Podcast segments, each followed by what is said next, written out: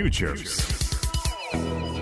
おはようございます。Futures 毎週木曜日は私、大前早期がお届けいたします。大前早期バードビュー。今回はドローンの情報をお届けしていきたいと思います。お付き合いよろしくお願いいたします。改めまして、Futures 木曜日大前早期バードビュー大前早期です。今日はですね、前回と打って変わって、ゆっくりとした口調でですね、えーしっかりとドローンのニュースをお伝えしていきたいと思います。まあね、この時間ぐらいはね、まあ、あの、いろいろなこうね、難しい課題からちょっとこうね、時間を空けて、ねせっかくのいい朝の時間ですからね、えーこうドローンのニュースをね、フレッシュな脳みそに入れていきたいというふうに考えております。ではね、こう一番最初のニュースとして今日ね、取り上げていきたいなというふうに私が思っておりますのはですね、えー、まあ林業とドローンみたいなことですね、ちょっと話をしていきたいなというふうに思うわけなんですけれども、林業というとですね、まあ実はね、こう日本というのはもう山に囲まれていて、木々が覆い茂るですね、非常にこのね、木が豊かな、木の資源が豊かなね、国なわけなんですけれども、まあ昔からね、当然林業はとても盛んで、日本で作られているその多くの家はですね、やっぱ木材を使ってるなんてことがあったりとかしますよね。ね、こう、ヒノキのお風呂に入ると、すごくね、こう、リフレッシュされていいなんて私もよく思うわけなんですけれども、そういったね、こう、林業というものを、これね、まあ何十年もかけて、こう、一つの木を作っていくってものなので、あのね、こう、いろいろとすごく、この人の手間をかけながら、ゆっくりやっていくというふうなところがとても大事です。そんな、林業の一番最初のですね、苗木を植えるというふうなところなんですけれども、まあね、こう、木はね、あの、大体林業の木っていうのはこの山肌のね、結構ね、角度斜面のあるところにね、こう植えることが多いんですよね。まあそんなところにですね、こう苗木を運搬するのはね、結構な重労働だったりとかするんですよ。まあ道もないのでね、人が運搬するだったりとか、まあ大変な作業だということなんですけど、まあこれをね、えー、まあドローンを使って、こう、その釣り上げてね、えその場所まで持っていくってことを、まあ宮崎県で始めましたよというふうな話でした。でこれやっぱりね、この重たいものを輸送するというふうなところっていうのは、この先ね、こう、作業をするというふうな場面で、こう、ドローンを使うケース増えてくるんじゃないのかなと思うんですけれども、まあ、先日もね、このスカイドライブ、まあ、これね、私、ドローンファンドがですね、出資してる会社の一つなんですけれども、まあ、スカイドライブが大林組と組んで、建設現場での重たい資材の運搬をドローンを使って運びますよ、みたいなことがありましたと。これもね、そのドローンはね、まあ、大体ペイロード30キロ、重さ30キロまでは乗せられるというふうなものになってまして、まあ、このね、あの、作業者の腰とかね、まあ、体の負担っていうものを減らすためにも、重たいものを持たないと。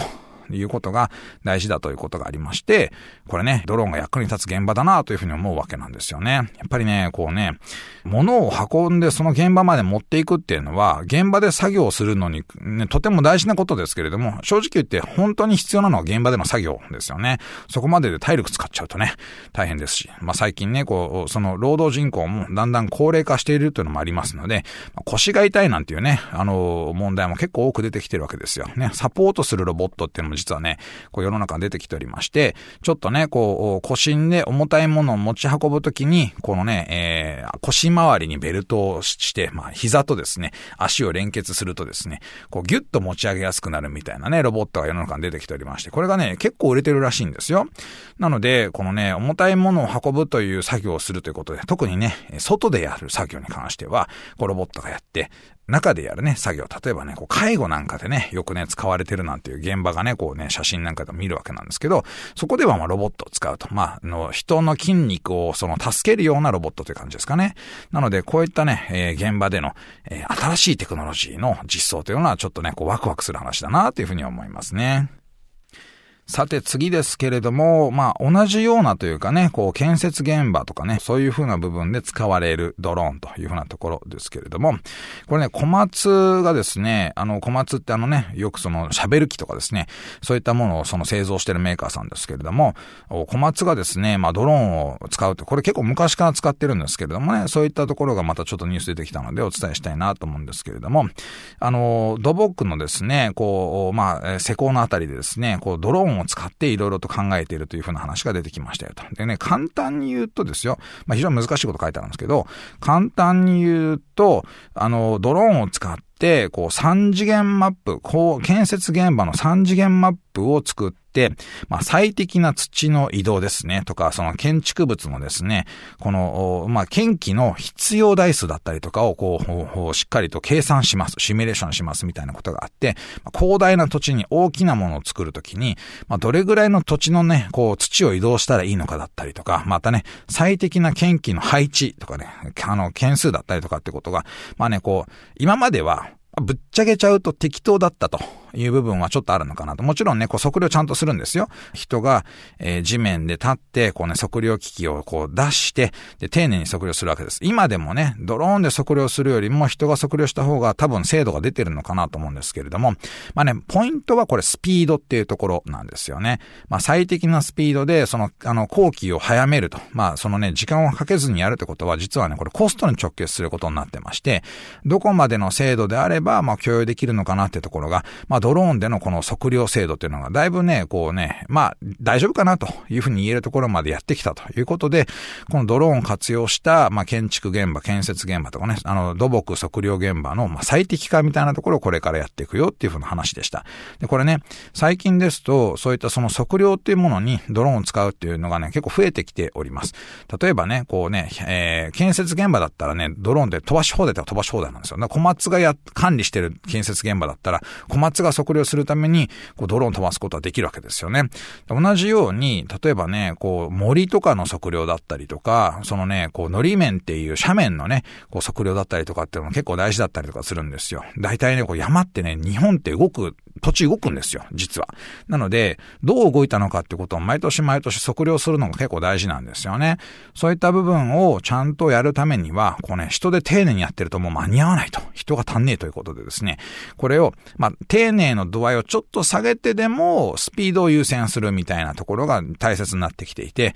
まあ、どこまでだったら下げていいのかな、ダメなのかなというふうなところが今、ちょうど課題になってるということで、多分ね、これね、2、3年したらね、大きく、ほぼドローンでいいんじゃねえかみたいな話に、まあ、なりそうだなというふうに私は思ってますね。なのでね、この土木系、建築系のですね、測量と、かける測量というところではですね、またさらに注目する情報出てきそうなので、これまたね、いろいろと見つけたら皆さんにお伝えしていきたいなというふうに思ったりとかしております。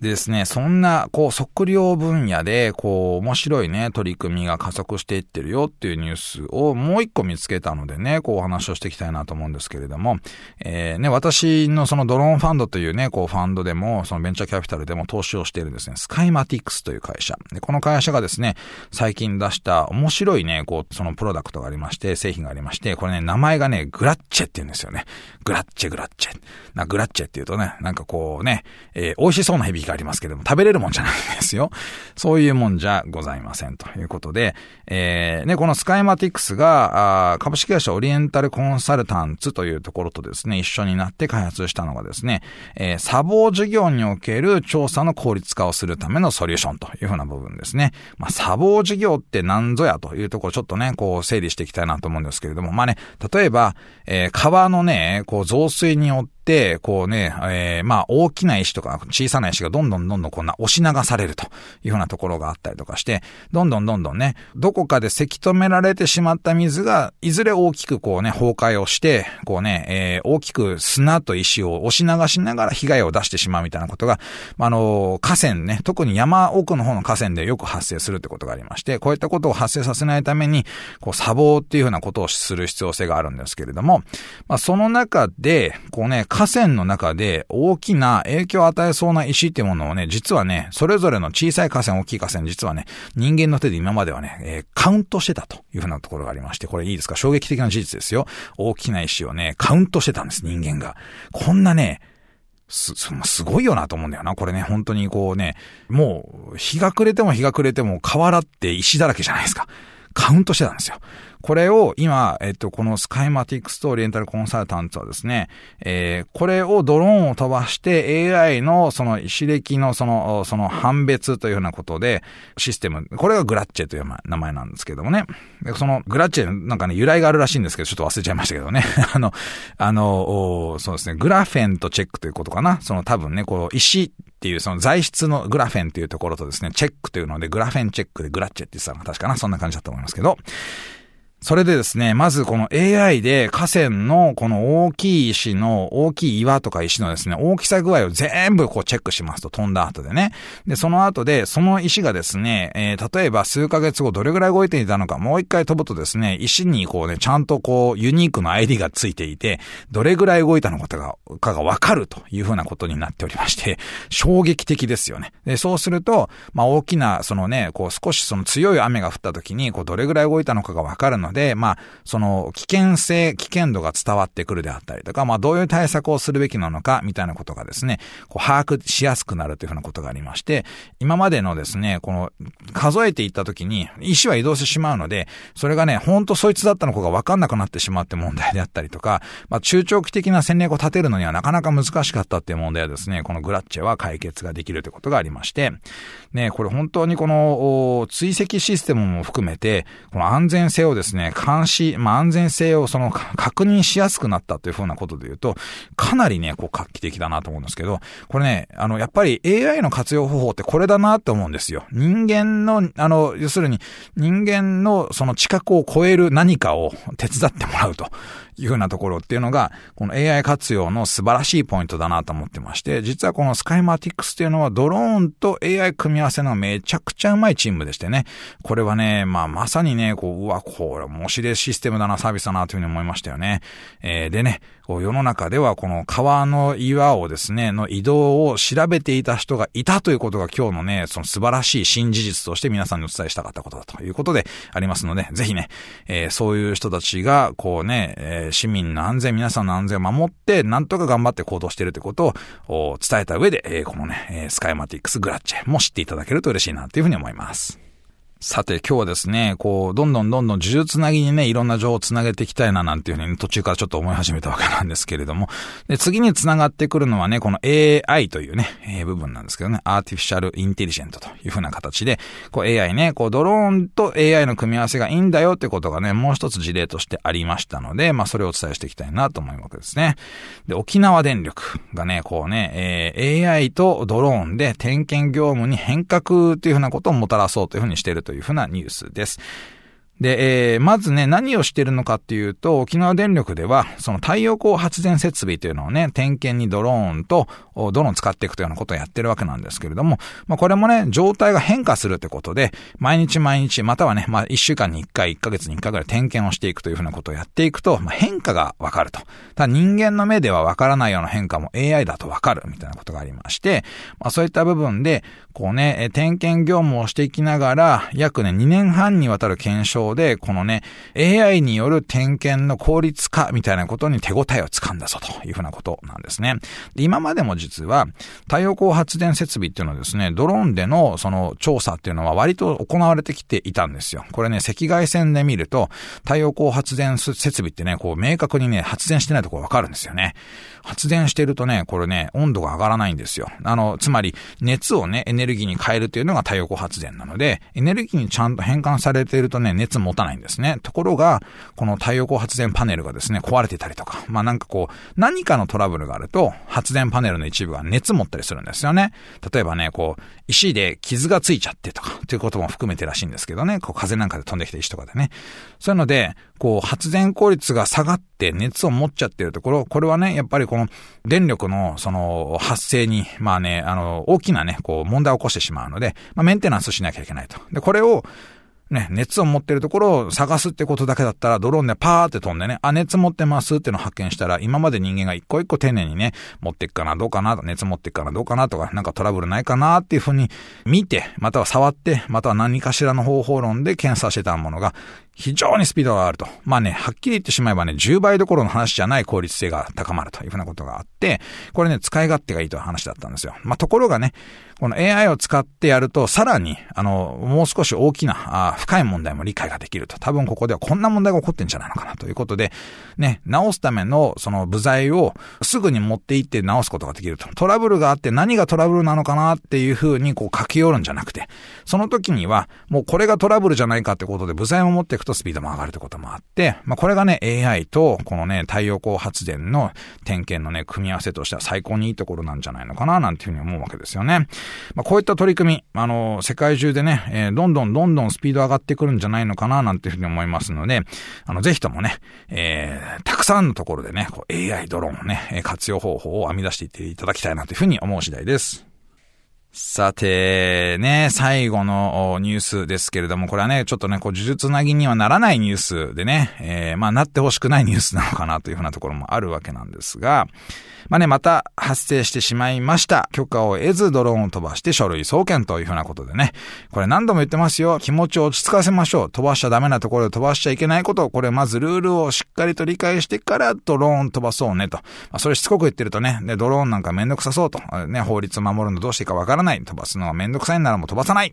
手に取らないってことになってしまうとね、まあそういう状況になりやすいなと思うわけなんですが、やっぱりね、人に迷惑をかけないということが、まあドローンをね、こう、よく思ってもらえる、そういう社会になっていくことなんじゃないのかなと思うので、あえて言います。今回は、静岡県、静岡市で許可を得ず飛ばした人がですね、これなんと、今回ね、多分初めてのケースじゃないのかなと思うんですけど、YouTube に投稿した動画を、その、見て、で、それでどういうところで飛ばしたのか、これは違法性があるねってことを確認した上で、えー、その人を特定して書類送検したというふうなことで、まあね、違法性の高いところで飛ばせば飛ばすほどこんな動画撮れちゃったんだぜを投稿する人っていうのは世の中にはいるというのは、私もね、過去何度か見てきておりまして、まあ一番ひどかったのはね、横浜中華街で上げた人がね、こう動画を上げていて、で、えー、俺こんなところで撮っちゃったんだぜ、みたいなことを言っていたと。これもうすでにね、新航空法がちゃんと設立した後だったので、完全違法なので、えー、みんなでね、こうね、いや、それまずいですよね。そもそも考え方がまずいですよね。というふうなことで、まあいろいろとね、こう議論を読んだと。まあ、あの、その人がね、捕まったってことはない。大変残念だとちょっとここで言いますけれども、あの、残念なことはね、その人が捕まったってことはないんですけれども、あの、今はね、もう本当にしっかりと航空法を守るというふうなことのスタンスが取られている時代ですので、ね、違法性の高いところで上げると。なんとなく違法だってことは分かってたけど、やっちゃったみたいなことは許されない時代になってますから。いいですか？ドローンで飛ばしたい人、ね、空撮を楽しみたい人、迷惑をかけないようにちゃんと法律を守って、正しく、楽しく空撮を心がけてください。私もそんなね、えー、空撮家の一人でありたいと思っております。お送りしてまいりました Futures 大前早期バードビューいかがでしたでしょうか？まあね今日はねいろんなその国内のニュースをお伝えしてまいりました。まあ国外海外のニュースもね今日ねちょっと準備してたんだけどこうちょっとね時間が足りなくなってしまったのでまた改めていろんなねこう楽しい情報ねためになる情報そしてねこう注意喚起みたいなこともねこれからもやんなきゃいけないのかなと思いますけれども皆様にお伝えしていきたいと思います。さて、えー、番組のメッセージお待ちしております。JFN パークにある番組 Futures のメールフォームからお送りください。JFN パークでは番組情報のほか音声ポッドキャスティングも配信しています。また、音声ポッドキャスティングは Spotify でも配信しています。